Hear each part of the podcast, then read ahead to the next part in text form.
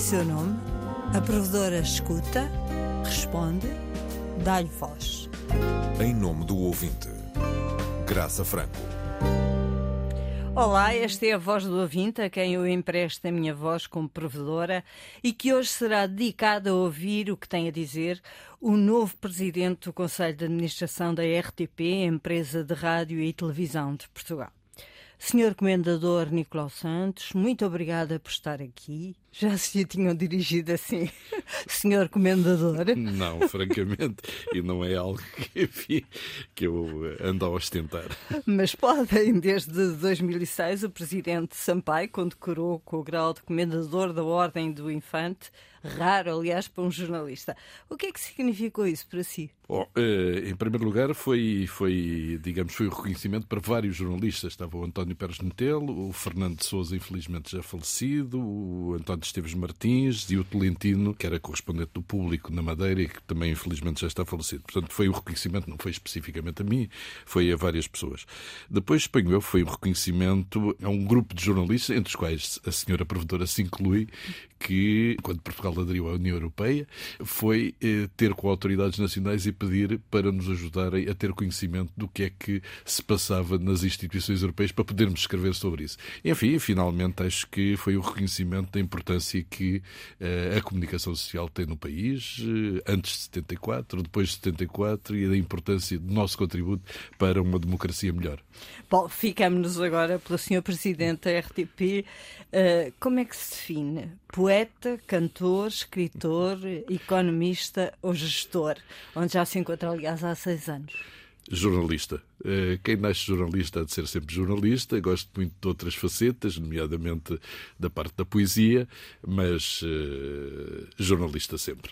Deixe-me agora ainda dar a conhecer um bocadinho melhor. Nasceu em Angola, veio depois do 25 de Abril e já disse que levou 5 anos a tornar-se lisboeta e 10 a tornar-se português. Agora sente-se um angolano com dupla nacionalidade ou um português de origem africana? É, um português de origem africana, hoje em dia, claramente. Em 35 anos de jornalismo económico, começou num diário, esteve depois num semanário expresso durante uma década, outra na SIC, levou 23 anos a comentar nesta rádio pública. É mais um homem dos jornais ou do microfone? Claramente dos jornais, eh, embora adore a rádio. Menos da televisão. Ainda é ouvinte ou já não tem tempo? Não, sou ouvinte todas as manhãs. Ouço, aliás, agora ouço mais rádio do que ouvia antes, porque agora ouço a Antena 1, a Antena 3, a Antena a eh, RDP África, enfim. Olha, e como é que ouve? Em direto, em podcast? Uh, no, no rádio ou em casa, é, através da rádio? Não, não, não em podcast, não. Podcast ainda não me habituei. A rádio tem recebido promessas, incluindo suas, de uma discriminação positiva a partir de agora. Compromete-se com que percentagem do bolo total desta empresa?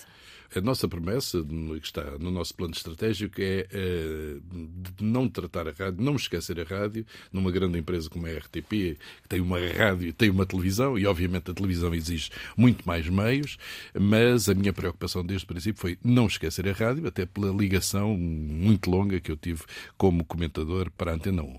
O que é que nós uh, temos feito? Em primeiro lugar, uh, reforçamos os quadros de jornalistas da área da informação informação da Antena 1. Já lá vamos, já lá vamos. Mas do bolo, qual a percentagem? Enfim, não sei dizer exatamente qual é a percentagem específica para, para a rádio. Sei que nós eh, temos um programa de investimentos eh, que em velocidade de cruzeiro ronda um milhão de euros por ano, à volta disso, entre 750 mil e um milhão de euros por ano, e que eh, em determinadas situações pode ter picos claramente acima disso. E, portanto, nós estamos num grande processo de renovação, de estúdios, de reequipamento, de olhar também para a Madeira, para os Açores e mesmo para a África, para a nossa posição em África eh, e é isso que tem vindo a ser feito. Estes processos são, mais lentos do que nós gostaríamos, sinceramente, mas, eh, enfim, temos de cumprir um conjunto de regras a que as empresas públicas estão sujeitas e é nesse caminho que estamos a. Estamos a falar de um milhão de investimento para a rádio ou para a empresa? Não, não, para a rádio, para a rádio, especificamente para a rádio. Há fundos estruturais, eh, sobretudo para o digital, que uh, a empresa, imagino que tenha concorrido. Em que montante? Bom, neste momento, em relação ao digital, o que nós estamos a fazer é olhar para tudo o que temos nessa matéria. E tudo o que temos passa não só pela rádio, como pela televisão. Uh, e um dos debates que temos nesse, neste momento em cima da mesa, criámos um grupo de trabalho para tentar olhar para várias áreas da empresa. Um dos debates que temos em cima da mesa é se não devemos efetivamente, uh, digamos, centralizar tudo o que temos uh, na área digital. Porquê? Porque eu penso que os nossos sites estão bastante aquém da influência que quer a rádio, quer a televisão tem efetivamente, enfim, para quem nos ouve, para quem nos vê, etc. E, portanto, é esse debate que estamos, estamos nesse momento a fazer, tentar saber se, se, devemos ter algo em grande que centralize tudo ou se devemos manter as, as áreas separadas, mas mesmo assim, dentro das áreas separadas, ter áreas específicas para a rádio, toda a rádio, e áreas específicas para toda a televisão. É isso que estamos a equacionar neste momento. Precisamente porque as regras do serviço público impõem uma certa lentidão, não é tarde demais? é o que é. Eu, quando cheguei aqui à presidência do Conselho de Administração, pensei que em três meses resolvia problemas importantes ligados à área laboral, reenquadramentos e contratações, e infelizmente demorou oito meses quase. E isso significa que pode estar a perder o seu estado de graça? Eu nunca vim a pensar que tinha estado de graça e, aliás, os comunicados dos sindicatos mostram que o estado de graça não existe enfim, eu faço o meu trabalho e não, não é algo que me preocupe demasiado saber se estou em estado de graça ou não. A primeira vez que eu quis marcar uma entrevista consigo foi no ano passado ainda, e na altura foi tão difícil, não havia estúdio, não havia hora, que uh, me mostrou bem o condicionalismo em termos uh, de equipamento. Já disse que queria que tudo tivesse sido mais uh, resolvido mais depressa. O, o estúdio para as eleições estava quase pronto no dia das eleições, faltava quase. Como é que vê agora este salto tecnológico? Bom, agora entramos aqui por este corredor e vemos dois magníficos estúdios logo a abrir, depois este onde estamos a trabalhar, efetivamente as coisas estão, estão a avançar, estamos num processo claramente de, como digo, de renovação de estúdios, de sistemas de produção, de emissão, distribuição da rádio, estamos efetivamente a avançar nesse caminho e esperamos ter isto concluído. Enfim, ontem, para preparar esta entrevista, estive com o responsável da área de engenharia uh, e a ideia é que ao longo de 2022, 2023, a maior parte destas questões fique resolvida. Como é que reage às críticas de proximidade ideológica com o velho e com o novo governo? Nem sequer eh, para mim faz qualquer sentido. Quando estive à frente da Lusa, fui escolhido e convidado pelo então eh, Ministro da Cultura, Luís Filipe Castro Mendes. E, obviamente, o Presidente da Lusa é convidado pelo Governo que está, está em funções. E aí sim é, um, é uma ligação umbilical. Aqui não. Em primeiro lugar, quem escolhe não é o Governo, é o Conselho Geral Independente. Em segundo lugar, pela primeira vez, o Conselho Geral Independente fez um concurso onde concorreram eh, 12 parelhas, porque era necessário ser o Presidente e o responsável dos conteúdos, eh, e, portanto, estavam 24 pessoas, digamos, em competição, um dos quais alguns grandes jornalistas, como Sérgio Figueiredo, que eu, aliás, desde o princípio pensei que poderia ser efetivamente o grande vencedor.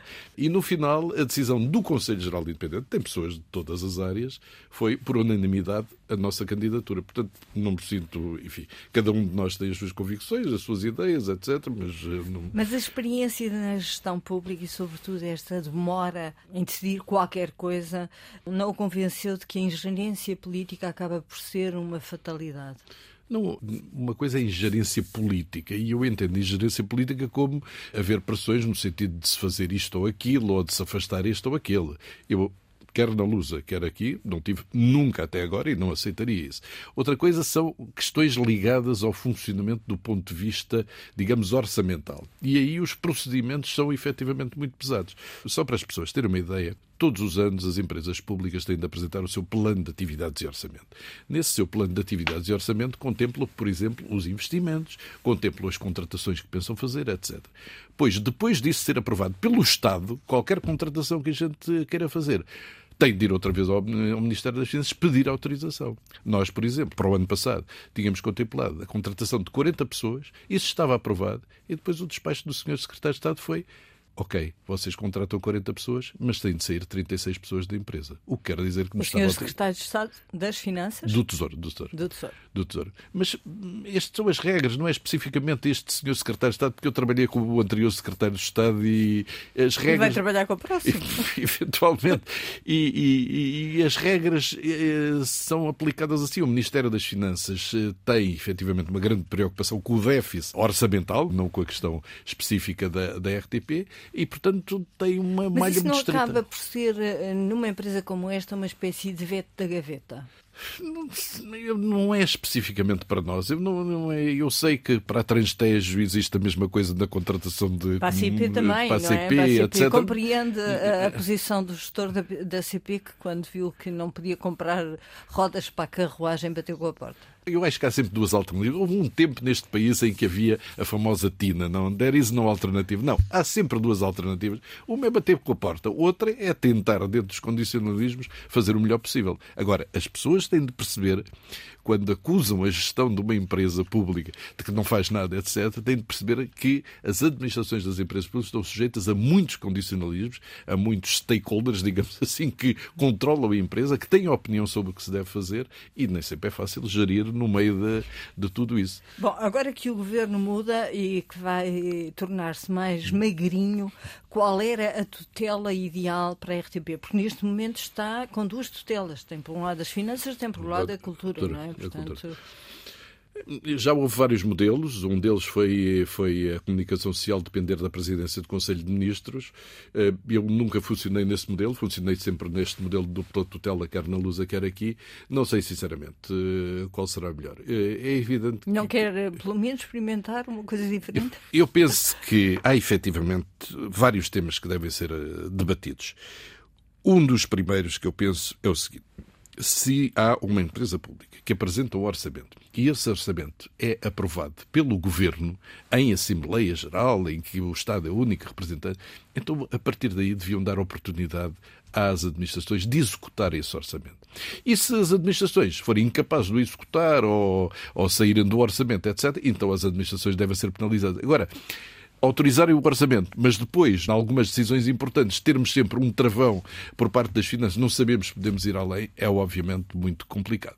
A outra questão tem a ver com o financiamento da empresa, que eu me parece que é algo muito importante e que acontecia também na Luz, ou seja, que é estar estabelecido um esquema de financiamento, na Luz é diretamente do orçamento, uma imunização compensatória aqui é através da taxa do audiovisual, o que está claramente nesses acordos é que quer a indenização compensatória, quer a taxa do audiovisual serão atualizadas anualmente pela inflação.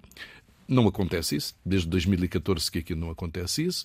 Eh, não acontece, por exemplo, um aumento de capital que é devido à RTP, que já foi reconhecido por instâncias comunitárias, de cerca de 16 milhões de euros, que este ano nos tinha, ou melhor, o ano passado, nos tinha dito, sido dito para inscrevermos no orçamento 4 milhões que iria ser cumprido porque já não tinha sido cumprido Já não ano tinha anterior, sido não é? antes, voltam a não ser cumprido, depois de nos darem especificamente indicações para isso. E, portanto, há aqui um problema claramente de financiamento, ao mesmo tempo que nos pedem mais coisas para fazer, nos dão mais funções para fazer, limitam-nos os meios de financiamento, uh, sobretudo aqueles que não decorrem diretamente Talvez da, António da, Costa não cumpra aquela, aquela promessa que mostrou do orçamento e pelo menos tenha que rever o cenário macroeconómico. Vai aproveitar nessa altura as mudanças que se introduzirem no orçamento para reivindicar pelo menos aquilo que Bruxelas diz, ou seja, 11 milhões para capitalizar a empresa e recomeçar com o mínimo de capacidade financeira? Eu penso que isso era o cenário ideal, senhora Provedora, mas se me permite, eu penso que para a empresa era mais importante neste momento, sem esquecer essa parte, que é obviamente bastante importante e que nunca virá toda de uma vez, não é? Poderia vir em 3, 2 milhões por ano, 4 milhões, enfim, era efetivamente nós termos uma expectativa que a taxa do audiovisual aumenta todos os anos consoante a inflação, se houver inflação, se não houver não aumenta, obviamente, e que está de acordo com uh, aquilo que é pedido à RTP. E há aqui outra discussão que tem de ser feita. A taxa do audiovisual é para a RTP operar no território nacional e nas ilhas. Há compromissos que se assumem com as comunidades dos imigrantes, com a África, que noutros países, nomeadamente a Inglaterra, estão no orçamento do Ministério dos Negócios Estrangeiros. Porque já são funções de soberania que extravasam a própria RTP.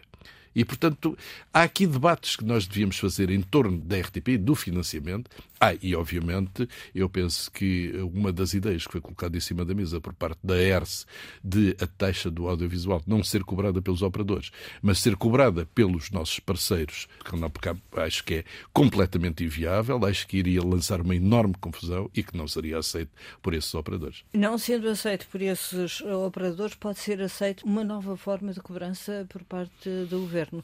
Isso seria sempre um desastre. Eu penso que sim penso que sim. A minha experiência da Lusa e da RTP é completamente diferente. Ou seja, nós aqui temos problemas, como já referi, de atualização, etc. Mas sabemos que temos uma receita garantida todos os meses através da taxa do audiovisual. Quando se passa para a indenização compensatória, temos um problema porque é preciso, em primeiro lugar, aprovar o Orçamento do Estado. Em segundo lugar, é preciso que saia a lei do enquadramento orçamental. Em terceiro lugar, é preciso que eh, o Estado aprove o orçamento da própria empresa. O que é que acontece? Leva a que os orçamentos dessas empresas, que estão sujeitas à indemnização compensatória, não é o caso da RTP, mas é o caso da Luz, só entra em vigor no, normalmente na segunda metade do ano, o que não permite executar nenhum orçamento em termos de investimento, em termos de grandes objetivos.